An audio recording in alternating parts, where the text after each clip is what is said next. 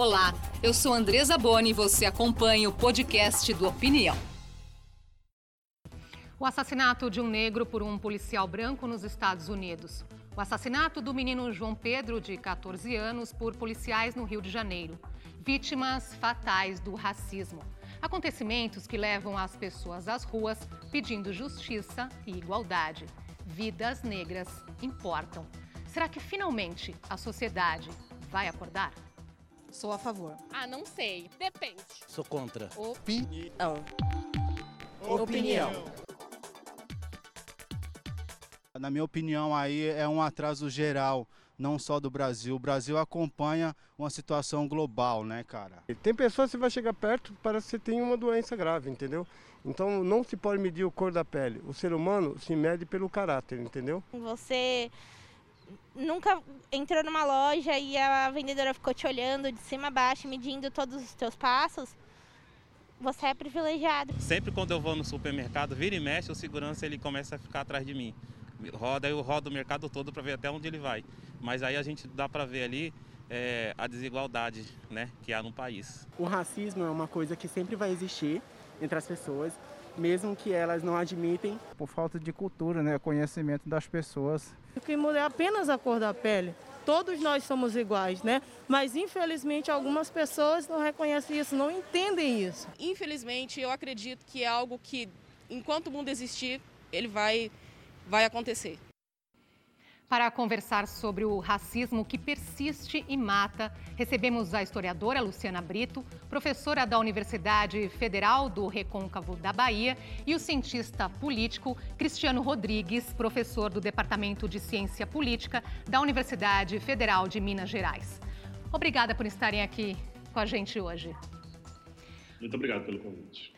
Nós abrimos aí o programa com a opinião das pessoas nas ruas e teve uma moça que disse o seguinte: se você entra numa loja e ninguém fica te olhando, você é um privilegiado. Aí depois teve um rapaz que disse que passa exatamente por isso muitas vezes. Quer dizer, é o, o julgamento pela cor da pele, professora Luciana? Sim, é o julgamento pela cor da pele. É, é, o que é muito interessante é que, embora o Brasil tenha uma postura negacionista a respeito do racismo, as pessoas que o sofrem no seu cotidiano sabem muito bem quando é que o vivenciam ou quando elas estão vulneráveis à experiência do racismo. Então, é muito precisa essa fala dessa moça que fala da entrada na loja e que é um privilégio não ser abordada ou pelo menos observada pelo segurança e do rapaz que diz que passa por isso no seu cotidiano. Então, é muito interessante como as pessoas elaboram ao longo das suas, das suas vidas sobre experiências de racismo, mesmo num país que o nega. Sim. Professor. Ah, uma questão também importante de notarmos nessas, nessas duas falas é como há muitas experiências de preconceito e discriminação que são vividas por pessoas negras, elas acontecem em situações interpessoais ou de impedimento a acesso, né? Ah, e que quase sempre elas acontecem na ausência de testemunha. Ah, porque são relações em que, por conta do que a professora Luciana falou sobre negacionismo, muitas vezes a palavra negro, preto ah, e outras que podem denotar que aquilo é uma situação de racismo não são expressas explicitamente.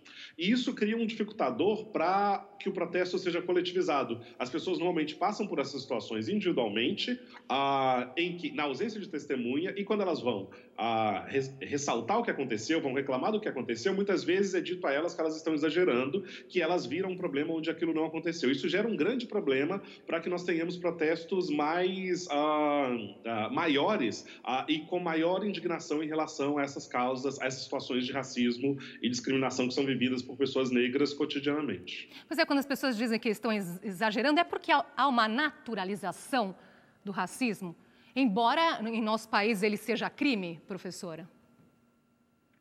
Sim, é, há uma naturalização do racismo e há também uma centralidade na resposta da vítima, né, do indivíduo. Como o professor acabou de dizer, é, se uma pessoa entra numa loja com sacolas, isso já aconteceu particularmente comigo várias vezes. Ah, mas você entrou com sacolas. Ah, mas você não acha que você está exagerando? Você não acha que você não estava num bom dia e viu coisas que você, enfim, não aconteceram? Ou que você deprecia a si mesmo ou a si mesma? O que é muito interessante é que o racismo ele estrutura não só as políticas, como as relações sociais no Brasil. E a narrativa do exagero, ela centraliza no indivíduo, na pessoa, não é? E essa individualização é muito perigosa porque ela tira o racismo do campo criminal, né? ou do campo de eu vou chamar aqui de doenças sociais que devem ser combatidas e superadas pela sociedade brasileira. E como que isso deve ser? Em minutinhos de conversa aqui, vocês já nos deram vários exemplos de atitudes racistas, não é? E o contrário, atitudes antirracistas que as pessoas uh, deveriam aí ter no dia a dia para combater isso? É possível dar um exemplo de práticas diárias nesse sentido, professor? É possível sim. Ah, eu penso que práticas antirracistas, primeiro, elas precisam partir da, do fim da negação do racismo, elas começam por aí. A gente precisa de uma maior conscientização de todas as pessoas, não só das pessoas negras, mas também das pessoas não negras e de outros grupos étnico-raciais, sobre a existência, a prevalência e a saliência do racismo na sociedade brasileira. Primeiro passo é acabar o... com o negacionismo que existe.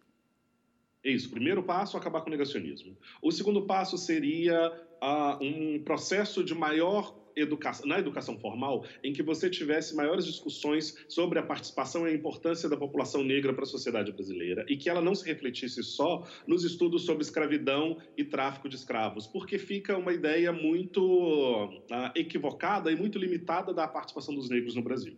O outro é o que eu chamo de partilha e proporcionalidade. Então, os espaços, se nós somos 56% da população, os espaços sociais devem ser proporcionais à participação da população. Isso significa participação na mídia, participação na política institucional, participação nas universidades, nas profissões, e não apenas reservada a determinados mercados. Então, à medida em que você tem maior participação e proporcionalidade, isso altera a, a, a, os estereótipos e preconceitos em relação à população negra que são persistentes.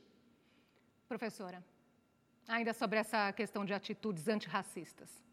Sim. Bom, eu vou chamar aqui, eu fiz algumas anotações, eu vou chamar aqui, concordando completamente com o professor, de pacto antirracista. A pessoa, por exemplo, que sofre um episódio de racismo, ela está tão fragilizada que ela muitas vezes não reage. Então, as pessoas brancas ao redor que presenciam um ato racista, por exemplo, sabendo inclusive que ela tem, lamentavelmente, a voz da neutralidade, elas devem se posicionar, não é? Se elas presenciam ou percebem um ato como esse. Claro que o que nós almejamos é uma sociedade em que todas as vozes tenham valor, não é?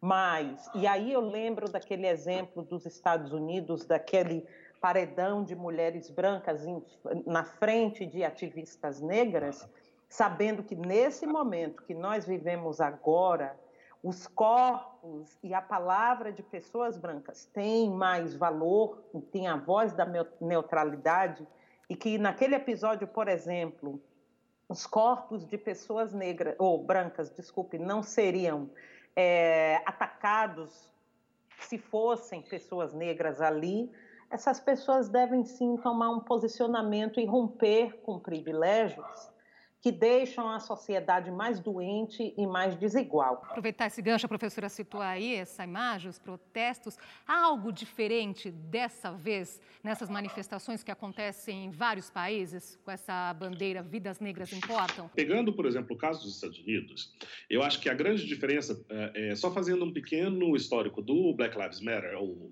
Vidas Negras Importam, que é o movimento, ele surgiu em 2003, 13, 2013, uh, quando uh, o acusado de ter assassinado um adolescente chamado Trayvon Martin uh, foi a júri e acabou sendo absolvido. E aí essa hashtag subiu e houve manifestações dessa natureza, do tipo Vidas Negras Importas, em 2013, 2015 e agora 2020. Nos outros momentos em que essa manifestação ocorreu, ela não recebeu tanto apoio popular quanto agora. E eu acredito que o apoio popular agora tem a ver com um momento muito específico de apoio das elites políticas. Então nós observamos como ah, várias, vários políticos ah, governadores, prefeitos e até membros do Partido uh, Democrata estão, uh, estão dizendo que essas manifestações são legítimas e estão propondo leis que alteram a relação da polícia com a população negra. Você tem um enquadramento da mídia que é bastante positivo sobre essas manifestações, assim, acentuando o caráter pacífico, o caráter relevante o caráter transformador dessas, dessas manifestações. Uh, e, além disso, você tem é, financiamentos para que os protestos continuem. Então, esses financiamentos coletivos que mantêm, por exemplo, que garantem o pagamento de fianças de pessoas que vão presas, que garantem a permanência do protesto, são importantes. E um último aspecto é o fato da internacionalização do movimento. Então, isso aumenta a solidariedade internacional em relação a esse movimento. Isso vai. Uh, Desculpa. Isso vai trazer alterações bastante significativas no campo político e social em relação ao debate sobre racismo. Nós vamos trazer aqui uma outra opinião para a nossa conversa da Marina Dias, jornalista brasileira, correspondente do jornal Folha de São Paulo em Washington. Ela tem feito a cobertura do racismo e da violência policial nos Estados Unidos.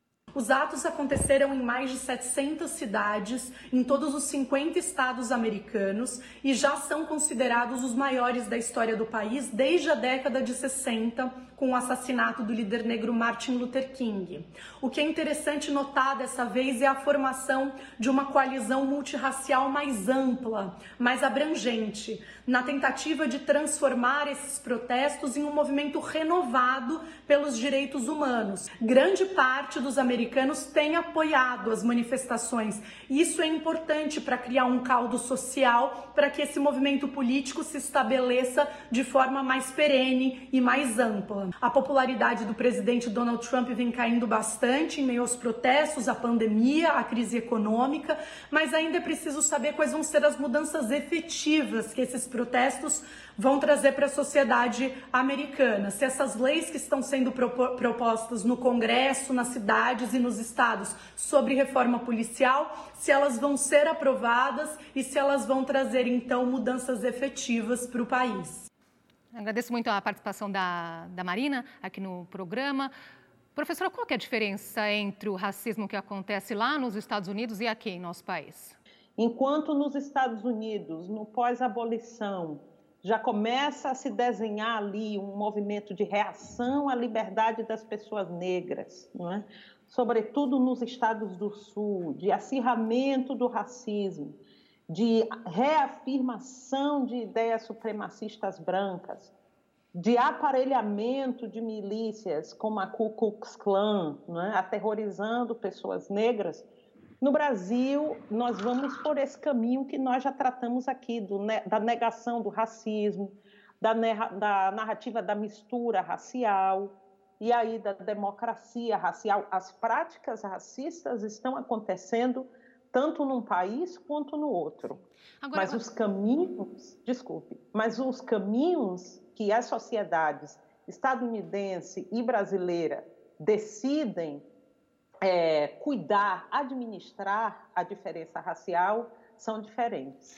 Agora, eh, professor, por que, que o racismo eh, ainda persiste nos Estados Unidos, depois, mesmo depois de um negro ter ocupado a Casa Branca? Ah, uma questão importante, e aí seguindo, uh, seguindo o que a professora Luciana disse, diz respeito ao fato de que nos Estados Unidos o debate sobre, sobre, sobre racismo, ou espe especialmente os protestos contra o racismo, uh, eles são seguidos de um contramovimento uh, e de um movimento de revanche. Uh, o que, que, isso quer dizer? Nós tivemos, com a abolição da escravatura nos Estados Unidos, eh, a gente teve um período que eles chamam de reconstrução. Logo depois, que era um período basicamente de partilha de poder entre negros e brancos no sul dos Estados Unidos. Logo depois, esse movimento acabou sendo rechaçado e se criaram as leis do Jim Crow, que são as leis segregacionistas do sul dos Estados Unidos. Uh, depois você tem um movimento de grande migração dos negros norte-americanos para os estados do norte, que eram considerados menos racistas, mas nesses estados também há uma série de seletividades. Algumas dessas seletividades dizem respeito, por exemplo, às políticas governamentais de moradia, que acabaram beneficiando as pessoas brancas em relação às pessoas negras, ah, e isso gerou impossibilidade ou dificuldade das pessoas negras de terem acesso à moradia, e ao final, e ao longo das gerações, aumentou o diferencial de riqueza entre os brancos e os negros, já que os brancos conseguem transmitir riqueza de uma geração para outra. Ah, agora, com a passagem do Obama, a gente viveu aquilo que se chamava de um período pós-racial. Alguns analistas consideravam isso. Logo depois, teve um outro revanchismo, em que a maioria dos eleitores brancos optou por um candidato aparentemente com discurso racista anti-imigrante, especialmente anti-imigrante, mas também anti-negro. A, a população negra acabou votando menos na eleição porque não estavam satisfeitos com, com a candidata democrata. E aí os efeitos do racismo, então, parecem que é esse. Cada vez que você tem um momento de avanço, ele é seguido de um momento, de um contramovimento de retrocesso uh, de revanchismo. Por isso que é a persistência do racismo ainda hoje. O professor chamou a atenção aí para a política de segregação racial nos Estados Unidos. Aqui em nosso país não há uma política explícita nesse sentido, mas basta olharmos os números para entender a desigualdade. Segundo a última edição do Atlas da Violência, 75,5% das vítimas de homicídio no país são negras. Em uma década, o número de pessoas negras assassinadas aumentou 33%. E segundo o IBGE, 64% dos 13 milhões de desempregados são negros. Fica claro aí que há desigualdade racial, não é, professor? Então, por que a insistência ainda em falarmos em democracia racial? Bem, uma coisa que tem muito, continuando aquela, aquela reflexão que nós fizemos no bloco anterior, é o seguinte: as uh, lutas antirracistas de cada país responderam ao, à dinâmica do racismo na sua própria nação. Então, nos Estados Unidos, uma vez que as leis segregacionistas, como o professor falou, as leis de Jim Crow, elas eram leis, elas eram públicas, não é? eram leis municipais, estaduais, então, o movimento negro estadunidense ele lutava contra essas leis. Né? Estava bem nítido qual era o inimigo. Então, o movimento negro nos Estados Unidos, o movimento por direitos civis, como nós conhecemos mais, tinha um inimigo declarado para combater e contrastando com a constituição do país, apontando inclusive o apartheid na África do Sul como um encaminhamento é, político similar àquilo que acontecia nos Estados Unidos, denunciava aquela ilegalidade que acontecia no Sul, a violência que acontecia no Sul. Bem, não fosse o movimento negro brasileiro dizendo que no Brasil existe racismo e que nós não vivemos numa democracia racial, números como esse poderiam ser lidos da seguinte forma: é, ah, mas claro que a maioria das pessoas mortas são negras, porque a maioria da população brasileira é negra. Né? Mas outros, outras posições sociais e profissionais mais favoráveis, mais confortáveis, nós não podemos ver esse reflexo da maioria da população. Então, o movimento negro brasileiro e aí eu vou falar o movimento negro contemporâneo da década de 70 para cá, vem se dedicado a apontar e denunciar aquilo que a sociedade brasileira nega até mesmo que exista. Então é por isso que os encaminhamentos do movimento negro no Brasil e nos Estados Unidos são completamente diferentes. Achei interessante esse ponto. Aí, bom, se esse pensamento se morrem mais negros porque há mais negros na população. Eu tenho um dado aqui que eu acho que dá para a gente entender bem que a questão é outra, é o racismo, sim, o racismo estrutural. Por exemplo, na falta de negros em cargos de representação política nas eleições de 2018, o país elegeu apenas 4% de parlamentares negros. Quer dizer, é, tá aí uma contradição, não é, professor? Porque se é, negros são a maioria da população, cadê eles, então, nesses cargos de representação, não é?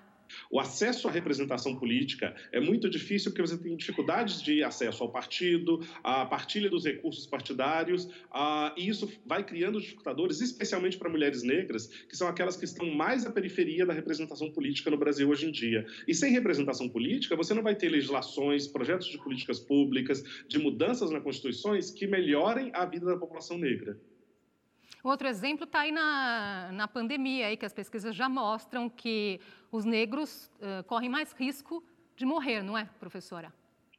Sim, os números da pandemia no Brasil. Primeiro, nós desconfiamos que, que aquele padrão inicial dos infectados com o vírus iria mudar, né? As primeiras pessoas que chegaram no Brasil, né, uma vez que elas estavam viajando, eram pessoas brancas, de classes privilegiadas, e aí é muito sintomático que foram as trabalhadoras domésticas, as primeiras pessoas negras e de classe popular a contrair o, o, o, o vírus da Covid-19, não é o que revela bastante das desigualdades raciais brasileiras e quando, como isso funciona quando, quando interseccionado com gênero, não é?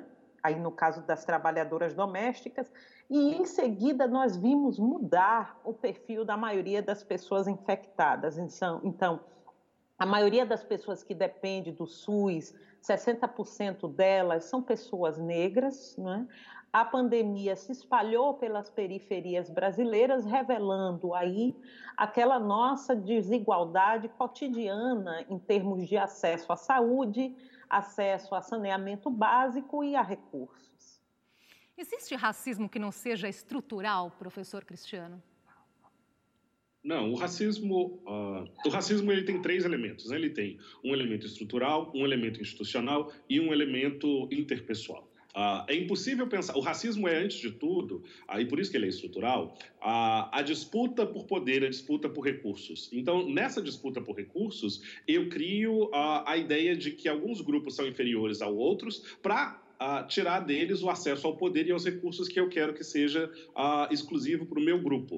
Uh, então, raça é uma invenção do racismo, por isso ele é sempre estrutural. E aí ele se reproduz institucionalmente como pelas regras institucionais que explícita ou implicitamente beneficiam um grupo em detrimento do outro e pelas tradições ou pelas normas atitudinais que, a gente, que se revelam na discriminação e no preconceito, como nós, aquelas que a gente revelou no começo do programa dos acessos, por exemplo, a, ao supermercado, a shoppings e afins.